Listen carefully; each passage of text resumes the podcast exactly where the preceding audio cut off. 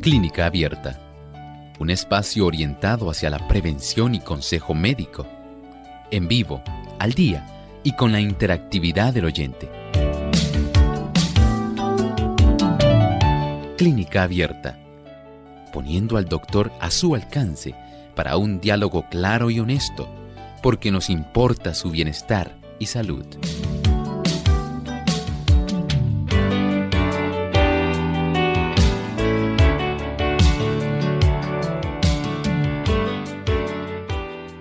Saludo muy especial a nuestros amigos oyentes. Nos sentimos contentos de poder compartir en esta hora con cada uno de ustedes en este espacio donde usted hoy puede hacer su consulta. Les invitamos a participar desde ya comunicándose a nuestras líneas telefónicas y también a través de nuestro chat en vivo. Puede escribirnos su consulta. Les recordamos que nuestra página web es radiosol.org. En vivo a través del chat pueden hacer sus consultas durante esta hora. También aquellos que nos siguen a través de las redes sociales en Facebook nos pueden buscar por Radiosol 98.3 FM y también llamando a las siguientes líneas telefónicas localmente en Puerto Rico, el 787-303-0101 para los Estados Unidos, el 1-866-920-9765. Para llamadas internacionales libre de cargos, el 787 como código de entrada, 282-5990 y 763-7100. También usted puede comunicarse a través de eh, nuestro chat, como mencionamos anteriormente, en nuestra página web. Solamente durante la hora del programa estaremos recibiendo sus consultas por este medio. Así que agradecemos a todos. Desde ya tienen la libertad de poder comunicarse y comenzar a llamar para participar.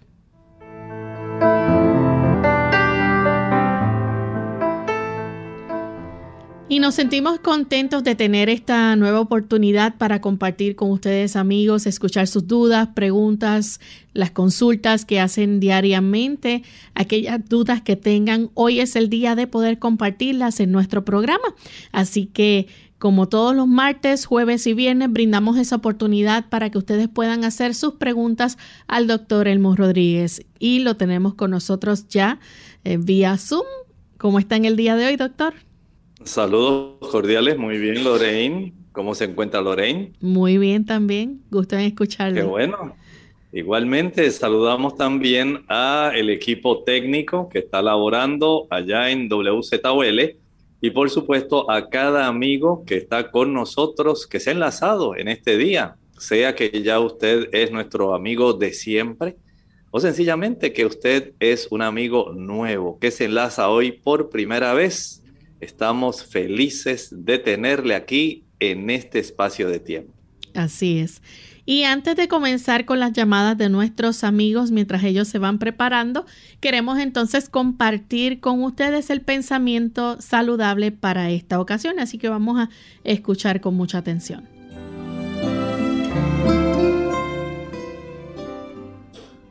Dice el pensamiento saludable.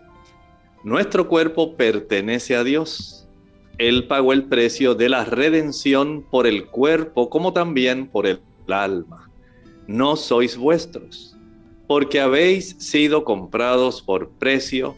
Glorificad pues a Dios en vuestro cuerpo y en vuestro espíritu, los cuales son de Dios. El Señor tiene sobre nosotros derechos sencillamente porque Él es nuestro creador. Pero por supuesto, Él de una manera muy amorosa nos da la oportunidad de nosotros poder tomar nuestras decisiones. Nos dio el libre albedrío, nos dio la libertad de conciencia. Usted tiene la oportunidad de, de una manera informada, cuidar su cuerpo. Claro, el Señor desea que usted lo cuide porque su cuerpo no le pertenece a usted, le pertenece a Dios.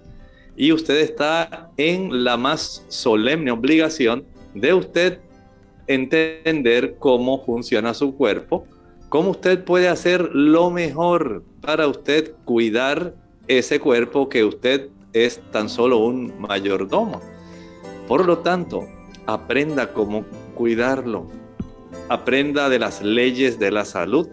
Aprenda a hacer todo lo mejor posible por conservar su cuerpo en la mejor condición de salud y en poder presentárselo al Señor como el legado que Él le ha concedido a usted prestado y por el cual usted y yo tendremos que dar cuenta. Piénselo. El Señor nos da libertad para que nosotros seamos buenos mayordomos. Bien, y con ese pensamiento damos entonces inicio a el programa del día de hoy. Ya tenemos listos algunas personas para hacer sus consultas. Les recordamos que tenemos líneas todavía disponibles para que se puedan comunicar y llamar a nuestro programa. Así que comenzamos con la primera llamada que la hace Santiago. Se comunica desde el pueblo de Aguadilla. Adelante, Santiago. Eh, yo estaba pensando en una preguntita aquí que es media filosófica. Yo estoy tratando de ser de vegano o sea, eso quiere decir que no voy a comer carne debido a varias razones. Primero, el, que tiene en el planeta eh, de diversas formas. Otra es la crueldad que atraviesan esos pobres animalitos. Y la tercera, que es mi salud, porque entiendo que para mantener esos animalitos meramente vivos, los sobredos, eh, los someten a sobredosis de antibióticos y es dañino para mí, incluso la inflamación, que ustedes saben, doctor, de la osteoartritis y un sinnúmero de otras condiciones. Y me gustaría que abunde en esto, por favor. Gracias. Muchas gracias. Sí, entendemos que suena aparentemente filosófica, pero la realidad, Santiago, es que cuando nosotros compramos un automóvil, tenemos en la guantera, en la gaveta que tiene el carro, en la porción que le corresponde al acompañante del conductor, hay un librito. Y en ese librito nos dice cómo cuidar el automóvil porque hay un ingeniero mecánico que fue el que pudo preparar todo el carro y de las manos de este ingeniero básicamente se produjo el carro. Así también ocurre con el ser humano.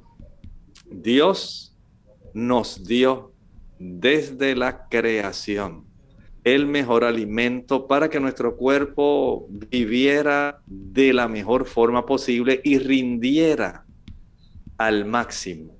Lamentablemente el hombre se apartó de la mano de Dios y quiso llevar su vida a su parecer. El Señor le respetó el libre albedrío. Y a consecuencia de las malas decisiones, entró el pecado en el mundo.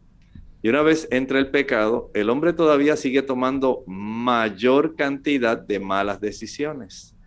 Él decidió ejercer su libre albedrío para comer lo que él pensó que era bueno, diferente a lo que Dios le había concedido para que tuviera el mejor funcionamiento.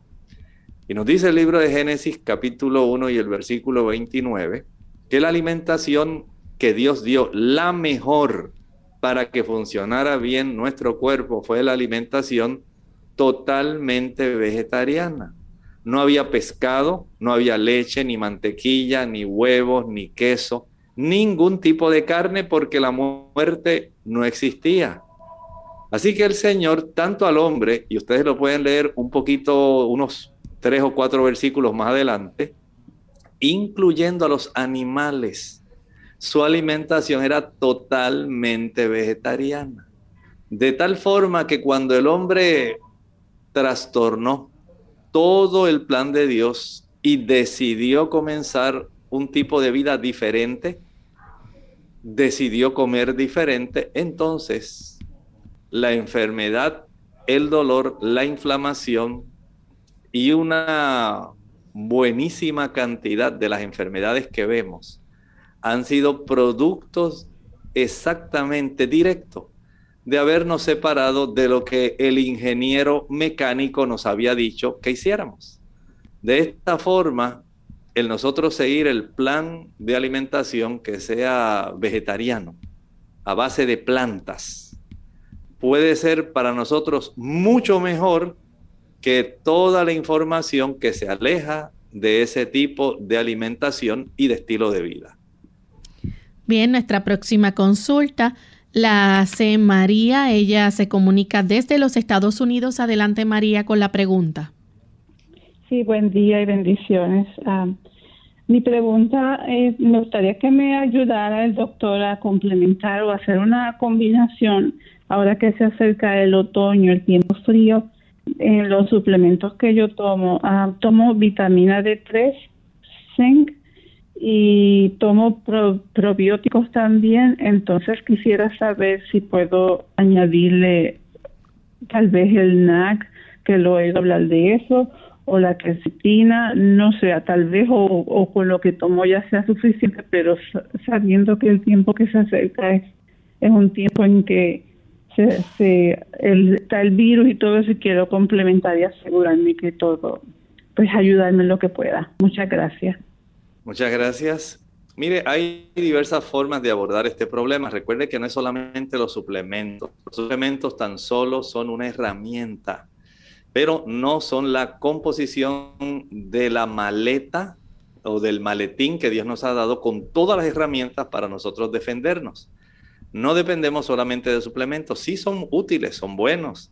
Hay personas que usan la vitamina C, el zinc, personas que usan el NAC, personas que usan, por ejemplo, plantas como la equinácea. Otros utilizan el ajo también en suplementos.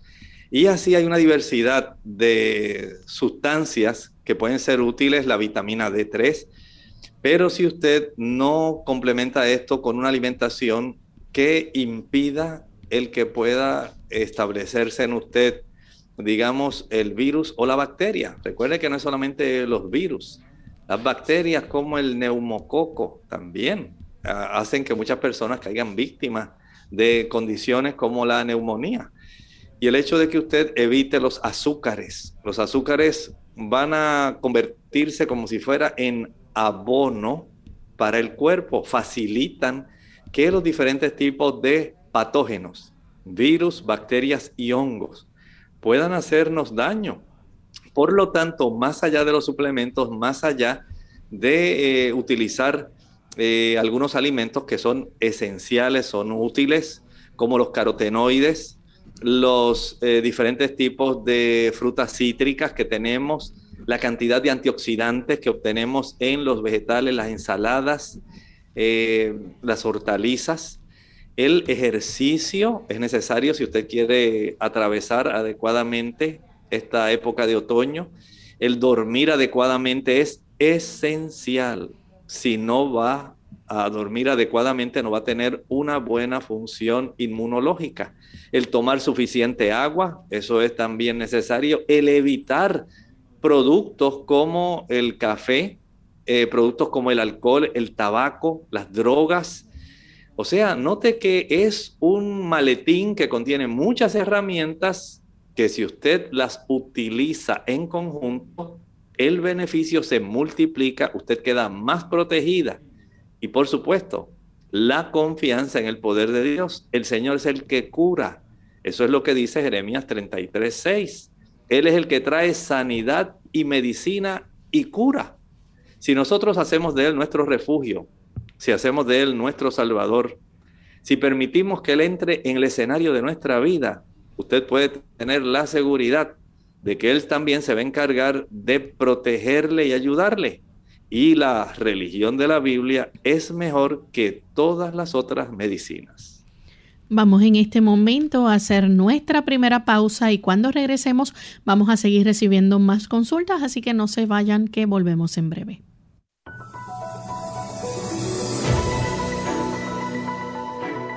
Una dieta balanceada en la que se modere el consumo de grasas y azúcares y se incluyan alimentos de todos los grupos en cantidades adecuadas está asociada a un menor riesgo de padecer enfermedades las frutas y verduras son los alimentos más saludables que hay y son especialmente importantes en la dieta de los niños, pues aportan gran cantidad de vitaminas, minerales y fibra. Toma nota, porque te explicaremos algunos alimentos que le ayudarán a tus pequeños a conservar una buena salud por los múltiples beneficios que puedan aportarles. Coliflor y brócoli, dos de las verduras que más vitaminas, minerales y propiedades aportan. Ambas son una excelente fuente de fibra. Contienen grandes cantidades de ácido fólico y aportan vitaminas A, C y vitaminas del grupo B y minerales, destacando especialmente el calcio, potasio y fósforo. Calabacín. Esta verdura suele ser una de las favoritas de los más pequeños por su suave sabor y una de las primeras en incorporarse a la dieta cuando comenzamos con la alimentación complementaria.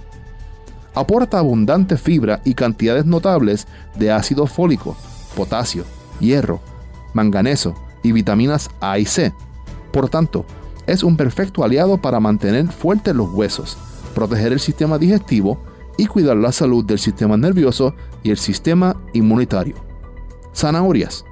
La zanahoria es un alimento excelente desde el punto de vista nutricional, gracias a su contenido en vitaminas y minerales. Es fuente de vitaminas A, E y grupo B, como los fosfatos y la vitamina B3 o niacina. Además, se destacan el aporte de potasio y fósforo, magnesio, yodo y calcio. Alcachofas, una verdura conocida por sus múltiples propiedades, especialmente por proteger frente a enfermedades cardíacas y reducir el colesterol. Las alcachofas contienen cinarina y fibra, que favorecen la digestión, así como importantes cantidades de fósforo, hierro, magnesio, calcio, potasio y vitaminas, entre las que se destacan la vitamina B1, la vitamina C y la niacina.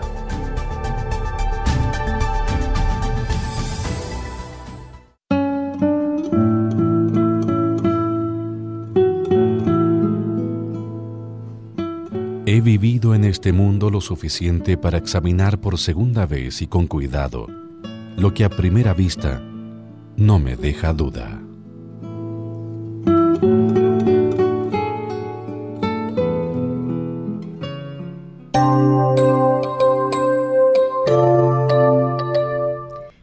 Estamos de vuelta en Clínica Abierta, amigos. Hoy estamos compartiendo con cada uno de ustedes a través de sus llamadas, sus preguntas y queremos recibir sus consultas. Así que continuamos con las llamadas telefónicas. En este momento tenemos a Ingrid desde los Estados Unidos.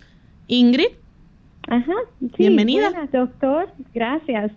Em, quería preguntarle con relación al selenio He escuchado que el selenio es bueno para el cáncer, incluyendo cáncer para piel, y tengo eh, duda de, cómo se usa, en qué forma tiene, a ver si me puede orientar con eso del selenio. Bueno, mire, el selenio es un antioxidante y este antioxidante es excelente, pero no es el único. Eh, es útil para la piel, por ejemplo, los carotenoides. Los carotenoides se encuentran en productos, digamos, como las calabazas, zanahorias, los pimientos. Eh, son buenas fuentes para ayudar para tener una mayor fortaleza en las mucosas y en la piel. En las personas que tienen condiciones de la piel, se recomienda tener estrictamente controlado el colesterol ya que el colesterol al elevarse, especialmente el tipo LDL, ese colesterol se oxida y al oxidarse va a facilitar que los rayos ultravioletas puedan facilitar cambios a nivel de las células, facilitando el desarrollo de melanomas y otros tipos de condiciones en la piel. E igualmente, aunque usted tome antioxidantes, aunque utilice selenio, eh, aunque utilice vitamina E, que es otro potente antioxidante que ayuda en la piel también, si la persona toma alcohol, si la persona fuma, si la persona toma múltiples medicamentos, la oportunidad en que usted continúe desarrollando una cantidad de radicales libres y sustancias que van a irritar y alterar el ADN de las células que producen un gran estrés oxidativo esto va a trastornar y va a facilitar ese tipo de daño. Por lo tanto, tener una buena circulación es esencial para evitar el cáncer de la piel. el, tipo de protección que usted utilice, al utilizar un protector solar mayor de, digamos, un SPF mayor de 30 o 50, mejor todavía. Si usted es una persona de piel muy blanca, utilizar mangas largas, utilizar sombrero de ala ancha, va a ser muy importante y especialmente evitar el sol entre los horarios cuando más puede emitir una mayor cantidad de radiación ultravioleta. Evite exponerse entre 10 y 3 de la tarde. De esta manera usted se estará protegiendo porque de nada vale que usted tome selenio, 200 microgramos una vez al día, un día sí, un día no, si en realidad no está utilizando todo el conjunto que puede beneficiarle. Mientras menos productos animales consuma, menor es la probabilidad en que usted desarrolle procesos de tipo tumoral o cancerígeno. De esta manera usted se puede ayudar de una perspectiva mucho más amplia que tan solo utilizando un suplemento.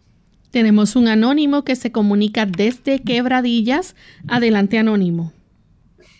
Ajá, buenos días. ¿Me oye? Sí, bienvenido. Sí, ajá. Este, una, consulta con el doctor. Mi nombre es, yo, yo, yo tengo 75 años y fui diagnosticado con próstata inflamada. Mi pregunta es si puedo tomar el té de cúrcuma y jengibre para este problema de salud y cuánto a menudo lo puedo hacer y qué otra cosa me recomienda. Gracias. Bueno, muchas personas sí utilizan, especialmente, digamos, caballeros que tienen este problema de hiperplasia prostática benigna. Si utilizan el té de cúrcuma, ayuda más que el de jengibre. El de cúrcuma le puede beneficiar, pero debe usted dejar de utilizar leche y de consumir huevos, ya que estos dos productos pueden facilitar esa hiperplasia prostática benigna. Igualmente eh, debe aumentar el consumo de licopeno es un antioxidante que se encuentra en el melón de agua, en la sandía, en la patilla. Y también se encuentra en los tomates. Aquellos caballeros que quieren cuidar su próstata de una manera adicional, pueden preparar en la licuadora, echar unos dos o tres tomates, licuarlos de tal manera que queda esto ya un puré y añádale una cucharadita de aceite de oliva. Esto lo echan a calentar en una ollita, de tal manera que este tipo de, eh, digamos, puré de tomate lo pueden comer con pan o lo pueden comer con algún otro alimento. Esto le va a ayudar para que usted aumente estos factores protectores que son muy adecuados. Igualmente, la presencia del mineral zinc este mineral se encuentra en las semillas de calabaza y se encuentra también en otros alimentos que están a nuestro alcance. El consumir una dieta que contenga legumbres, leguminosas, hablamos de las habichuelas, blancas, negras, pintas, rojas, lentejas, garbanzos, gandules, chícharos, menestra también. O sea que usted tiene a su alcance una diversidad de aminoácidos que son necesarios.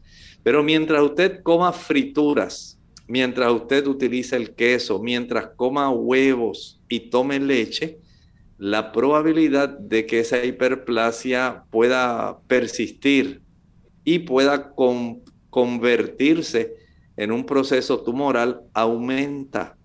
Practique ejercicios, el ejercicio que usted pueda hacer que ayude para que usted pueda tener una mejor circulación en la zona pélvica es salud para su próstata. Bien, tenemos entonces la próxima consulta, la hace un anónimo de México, 66 años, pregunta cómo puede preparar el agua para que se hidrate el cuerpo y no le dé muchas ganas de orinar y siente que no se hidrata.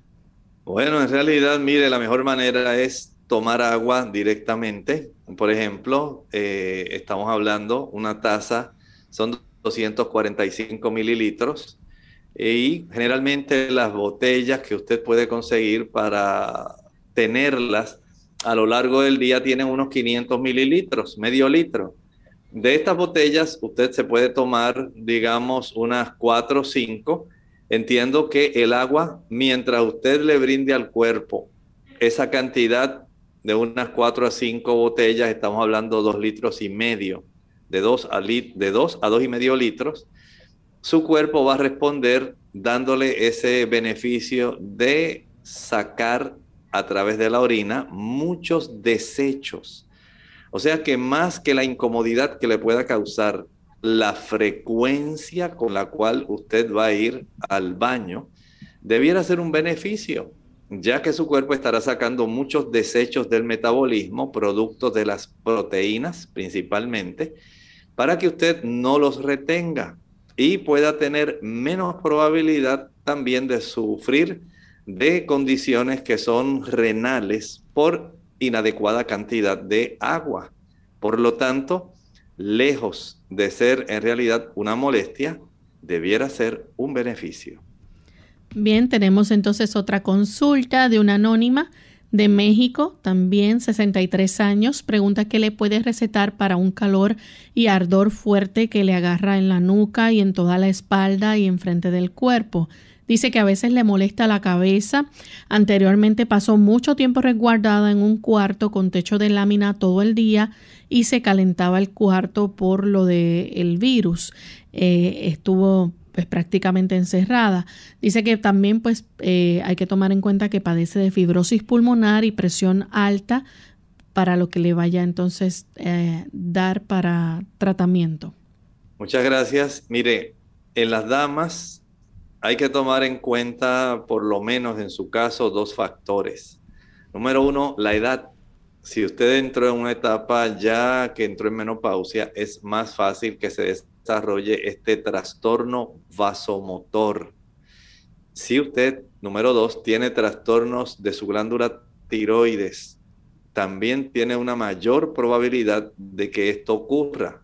También hay damas y personas que al tener muy elevada la cifra de su hemoglobina pueden tener este problema.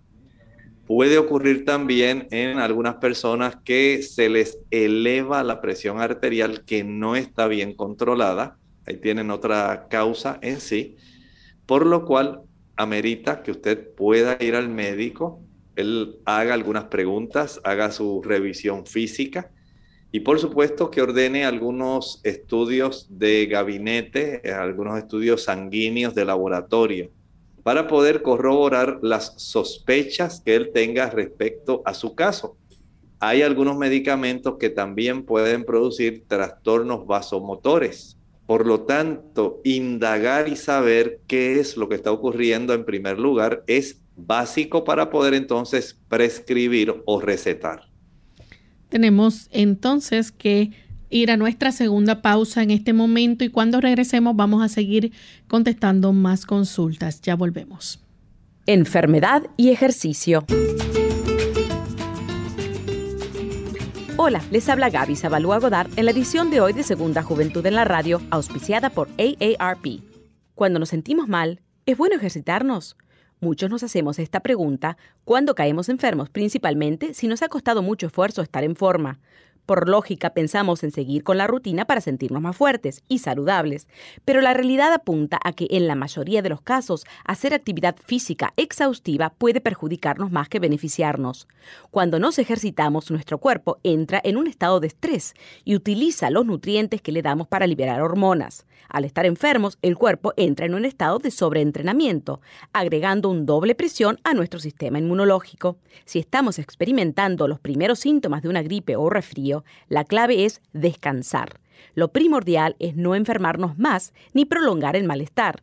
Por lo general, la dolencia solo durará, con el debido cuidado, unos días, y si optas por el descanso en vez de la actividad, en poco tiempo volverás a tu rutina de ejercicios. Claro que siempre es recomendable escuchar las señales de nuestro cuerpo, ya que no todas las molestias se presentan con los mismos síntomas. El patrocinio de AARP hace posible nuestro programa. Para más información, visite www.aarpsegundajuventud.org www.aarpsegundajuventud.org Ojo con los refrescos. Un estudio preliminar publicado en la revista de salud de los adolescentes sugiere que el consumo elevado de refrescos o bebidas gaseosas puede estar relacionado con una mayor proporción de fracturas de huesos. Posiblemente porque el ácido fosfórico que contienen estas bebidas estimula la excreción del calcio. Para algunos expertos, el problema es que el reemplazo de la leche por los refrescos reduce el aporte de calcio al organismo unidos con un propósito, tu bienestar y salud. Es el momento de hacer tu pregunta llamando al 787-303-0101 para Puerto Rico, Estados Unidos 1866-920-9765 y llamadas internacionales al 787-763-7100 o al 787 282 5990. Clínica Abierta, trabajando para ti. Clínica Abierta. Ya regresamos a Clínica Abierta, amigos. Sí tenemos en línea telefónica a María. Ella nos escucha desde Cataño. Adelante, María, con la pregunta. Sí, buenos días. Eh, yo quisiera saber eh, qué alimentos uno puede comer con relación a que tengo supuestamente gotas y este no sé qué alimentos puedo comer y qué puedo comer. A ver si el doctor me ayuda, por favor. Bueno, le recomiendo que consuma bastantes frutas, también puede consumir cereales, puede consumir también viandas, así los tubérculos, yuca, papa, batata, yautía, todos ellos le pueden eh, caer muy bien.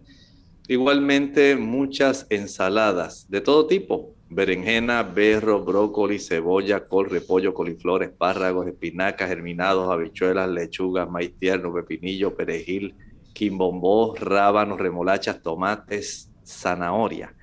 Estos son productos que van a ayudar para que se reduzca la cifra del ácido úrico los más que le pueden ayudar en este momento, si usted quiere rápidamente enfrentar la situación, sería añadir en la licuadora dos tazas de agua, seis tallos de apio, de celery, y a esto añadirle el jugo de dos limones. Una vez usted ya haya licuado y colado, vamos a dividir eso, esa cantidad de líquido en dos tomas le van a salir dos tazas de 8 onzas. Estamos hablando 125, 245 mililitros, eh, dos tazas de 245 mililitros. Vamos a tomar una taza una hora después del desayuno y una taza una hora después de la cena.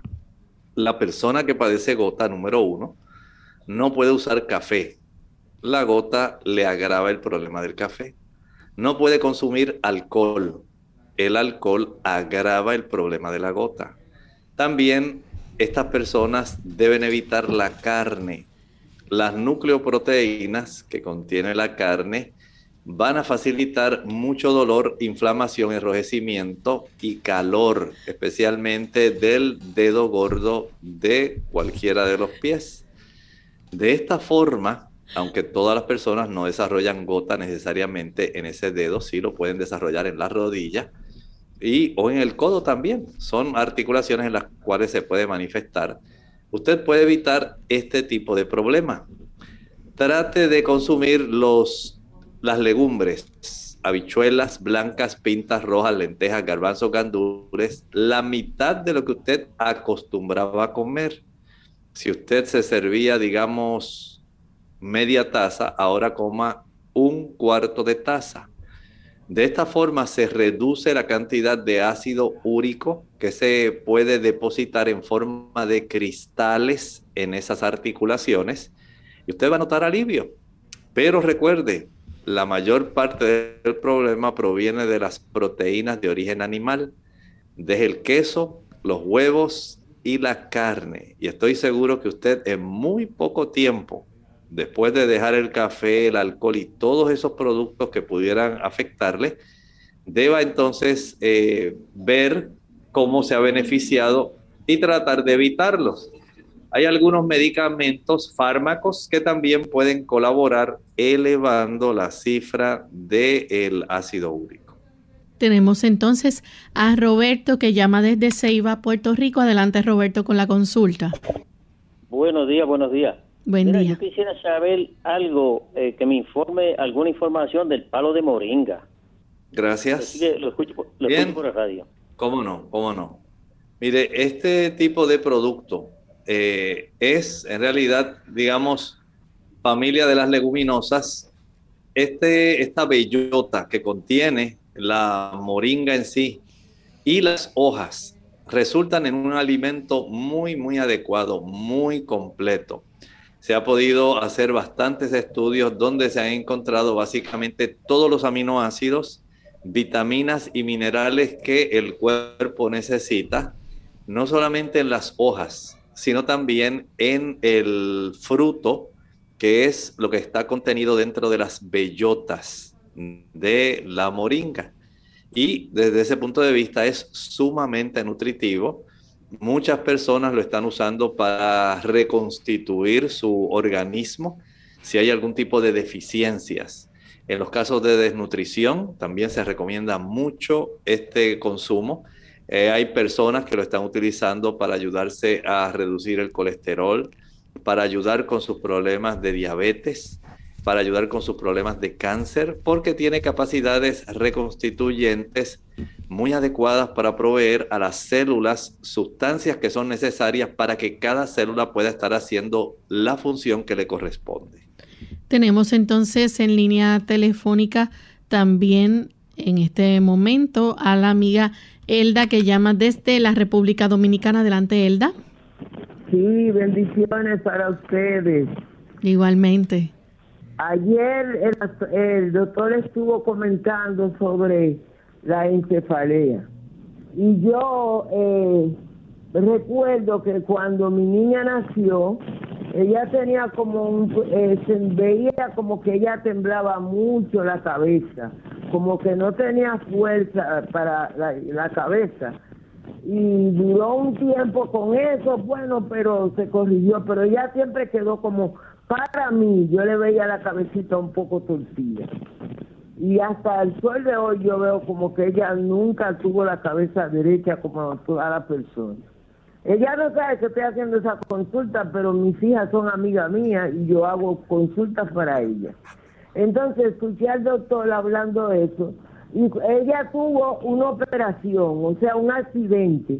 Cuando lo operaron, el primer médico dijo, ese problema de encefalea que tú tienes no es del accidente, tú tienes otra causa.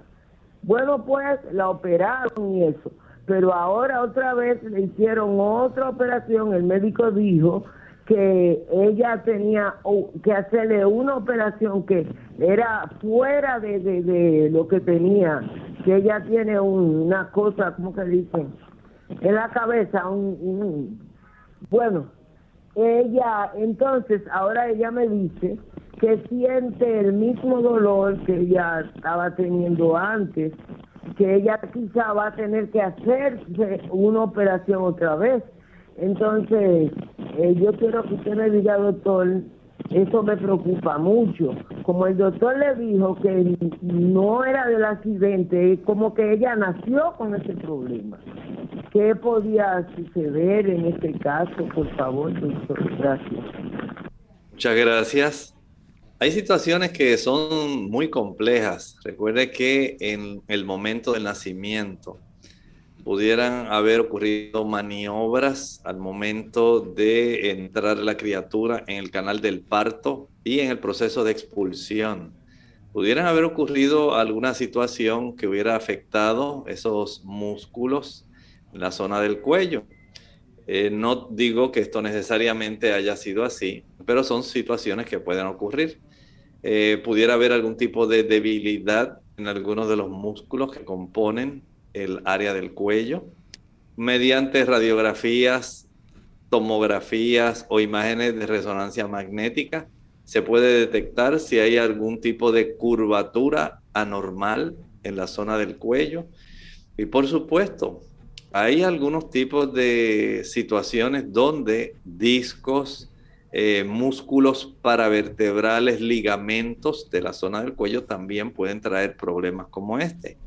Lo importante es que el médico que la atiende, él tiene los elementos de estas imágenes eh, de los estudios que le han hecho para él poder precisar qué es lo que está ocurriendo.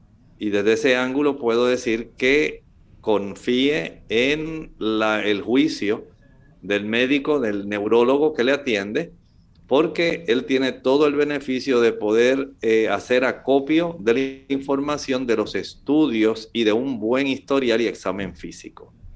Nuestra próxima consulta la hace Ramón desde Añasco, Puerto Rico. Adelante, Ramón.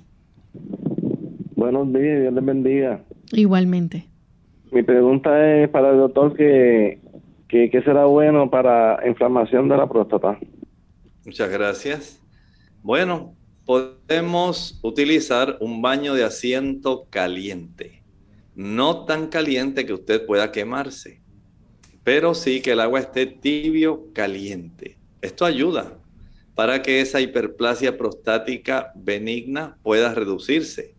Claro, hay que evitar el consumo de leche, de huevos y de frituras porque estos tres tipos de productos van a facilitar ese agrandamiento. Pero por otro lado hay que brindarle a la próstata nutrición, especialmente los carotenoides, precursores de la vitamina A, y sustancias como el licopeno, un potente antioxidante que se encuentra en el tomate, que se encuentra en la sandía, y en otros tipos de productos que tienen esa coloración rojiza. Mientras mayor sea el consumo de licopeno, más puede usted protegerse. También el consumo de semillas de calabaza. Son ricas en el mineral zinc y también ricas en vitamina E. La vitamina E también la encontramos en el aguacate, de tal forma que esta glándula que se llama próstata al tener una buena cantidad de este tipo de sustancias antioxidantes como el licopeno, zinc, vitamina E y aminoácidos como los que se encuentran en las legumbres, habichuelas blancas, negras, pintas rojas, lentejas, garbanzos, gandules, van a ayudar para que pueda recuperar nuevamente su funcionamiento adecuado y su tamaño adecuado. Pero si la persona persiste en consumir frituras, en el consumir huevos, en consumir leche, es muy probable que siga con la situación. Hay plantas como la Serenoa repens, Serenoa cerulata, que pueden ayudar y tienen eh, la presentación de conseguirse ya pulverizadas y encapsuladas. Se le conoce normalmente como so palmeto, S-A-W, como sierra, y palmeto con doble T de palma. Este producto ayuda mucho a los caballeros y hay otros productos que también tienen una composición diversa que pueden ser útiles para el agrandamiento de la próstata. Bien, la próxima consulta la recibimos a través del Facebook. Enic Vega nos escribe, tiene endometriosis, no quiere tomar progesterona. Pregunta si hay algo natural que le pueda ayudar. Puede ayudar pero no cura la endometriosis. El evitar el consumo de leche, huevos, tiene un efecto muy adecuado y especialmente también si se reduce la cantidad de productos animales, incluyendo la carne.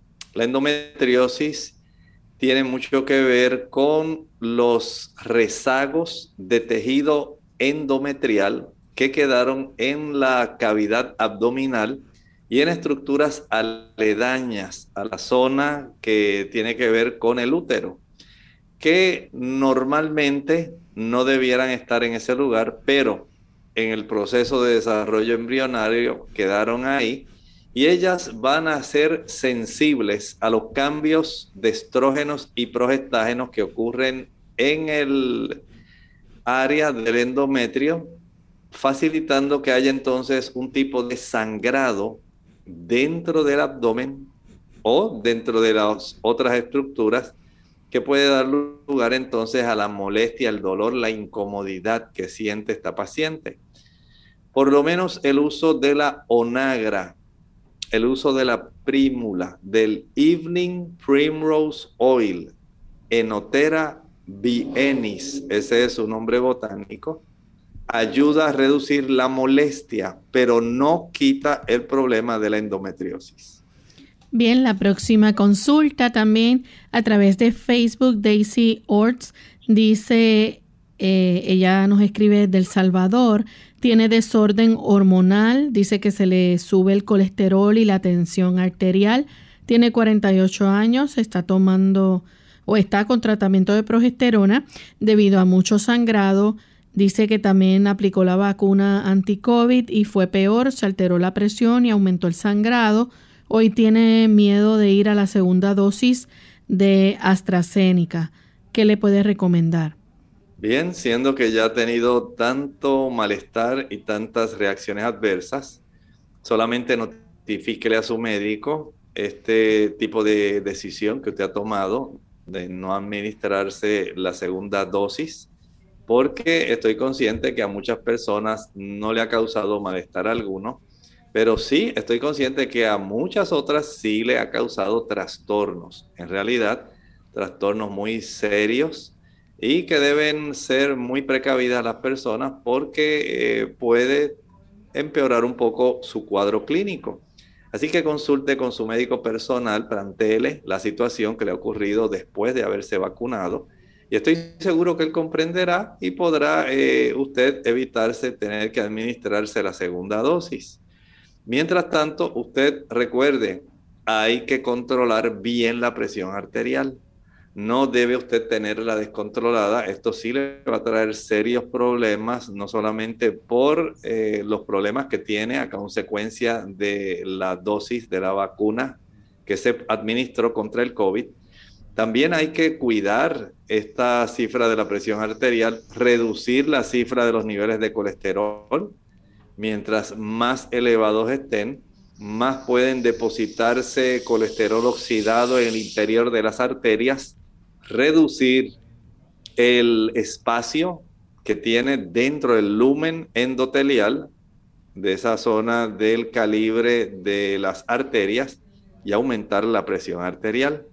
Sí hay muchas personas que han tenido reacciones porque los anticuerpos se pueden fijar en el endotelio de las arterias y causar reacciones inflamatorias, que es muy probable que sea este el caso que a usted le esté ocurriendo.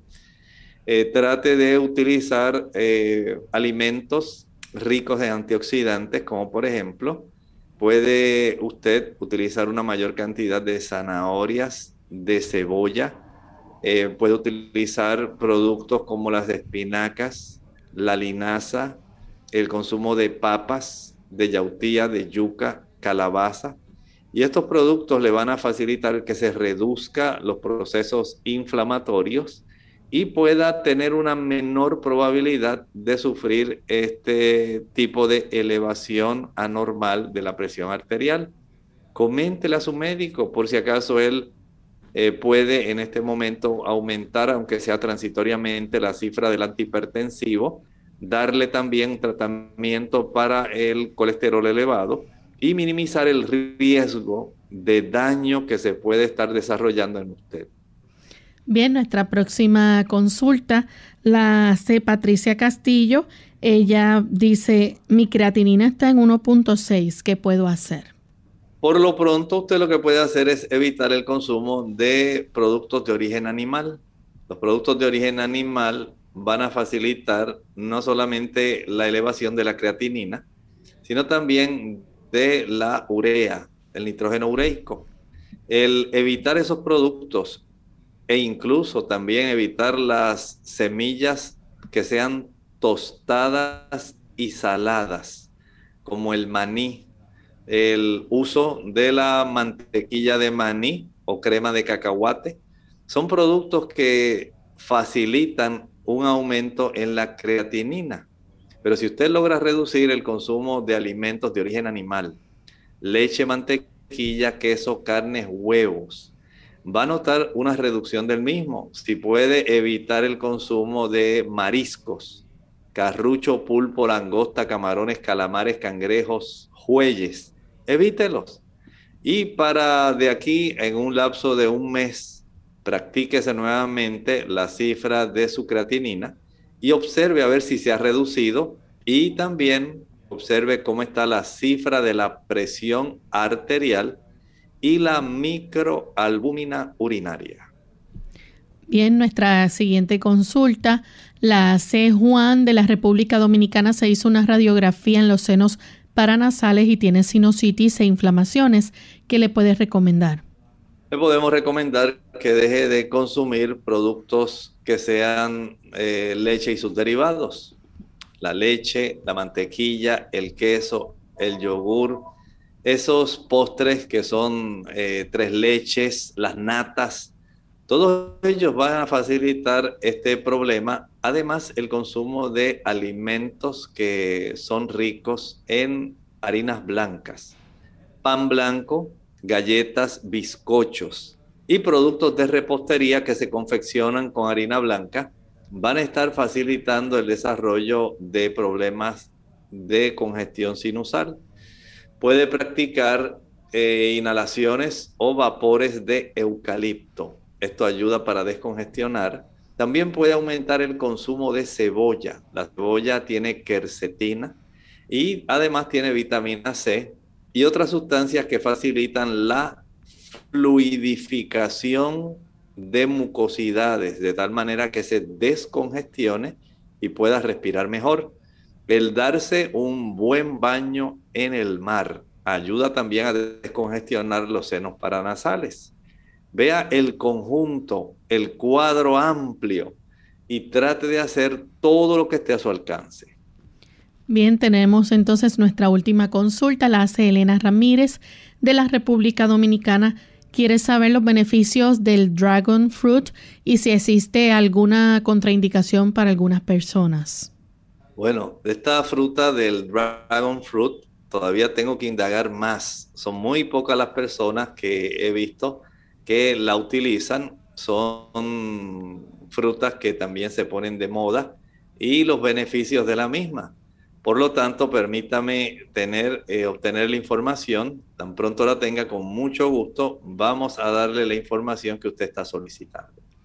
Bien, ahora sí hemos llegado al final de nuestro programa. Agradecemos a los amigos que estuvieron en sintonía durante el día de hoy. Esperamos que mañana nuevamente nos acompañen a la misma hora. Vamos a estar compartiendo con ustedes el tema de EPOC. Así que esperamos que eh, estén con nosotros durante este tema en el día de mañana. Y queremos también dejarles saber, ¿verdad? Que eh, ustedes pueden hacer consultas en el día, aquellos que no pudieron preguntar hoy, el día jueves estaremos nuevamente recibiendo consultas. Así que nos despedimos entonces con la siguiente reflexión. Lamentablemente en la época de las iglesias, estamos hablando del periodo desde el año 313 aproximadamente hasta el 1500, 1518, 1537. Fue un periodo donde la iglesia cristiana comenzó a sufrir una infiltración de doctrinas que eran totalmente paganas, lamentablemente. Y cuando leemos en el libro de Apocalipsis esas cartas a las iglesias, especialmente la de Tiatira y Pérgamo, que incluyen esos periodos aproximadamente de 313 aproximadamente al 538 y de ahí básicamente hasta el 1517 aproximadamente. Durante todo ese periodo hubo una serie de prácticas y de doctrinas erróneas. Hablábamos de cómo se introdujo la adoración al sol, al Sunday, Día del Sol De esta manera, uno de los emperadores facilitó Constantino el 3 de marzo del año 321 el que se introdujera este tipo de adoración en el día del sol. Y de ahí la cristiandad lo ha adoptado hasta el momento de hoy. Muchas personas piensan que es porque Jesús resucitó en domingo, pero nada más lejos de la verdad fue un decreto del emperador Constantino. Usted puede corroborar esto en la historia, como y hasta hace poco, el 7 de marzo de este año 2021, se celebraron 1700 años, precisamente de establecer este tipo de observancia dentro del cristianismo.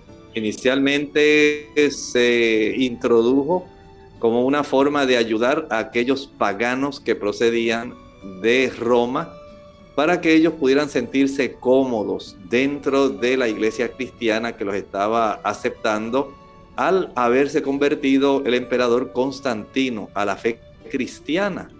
Y él pensó que induciendo a las personas y básicamente obligándolas a que se convirtieran al cristianismo, iban a descartar todas sus prácticas, incluyendo la adoración al dios sol. Pero nada más lejos de la verdad. En realidad, la práctica de la adoración a los ídolos, a las estatuas, continuaron en la iglesia cristiana, al igual que la adoración de aquellos dioses que se habían traído del paganismo y que se cristianizaron dándole nombres de santos. Lamentablemente esto es historia, no es algo que nosotros inventemos. Usted puede corroborar en los libros de historia cómo lamentablemente las doctrinas y prácticas paganas infiltraron la iglesia cristiana y pudieron disminuir la pureza doctrinal y de práctica en la vida. De esta manera, las iglesias y los periodos de las iglesias que se presentan en el libro de Apocalipsis corroboran lo fehaciente que fue el Señor al darnos de antemano todo lo que habría de ocurrir en el periodo de la, historia de la iglesia cristiana. Agradecemos al doctor por esta reflexión y sus orientaciones y a ustedes amigos por la sintonía. Mañana regresaremos en otra edición más de Clínica Abierta con el tema de enfermedad pulmonar obstructiva crónica o EPOC. Ya entonces estaremos de vuelta en esta edición con este tema tan interesante. Así que se despiden con mucho cariño. El doctor Elmo Rodríguez Sosa. Y Lorraine Vázquez. Hasta la próxima.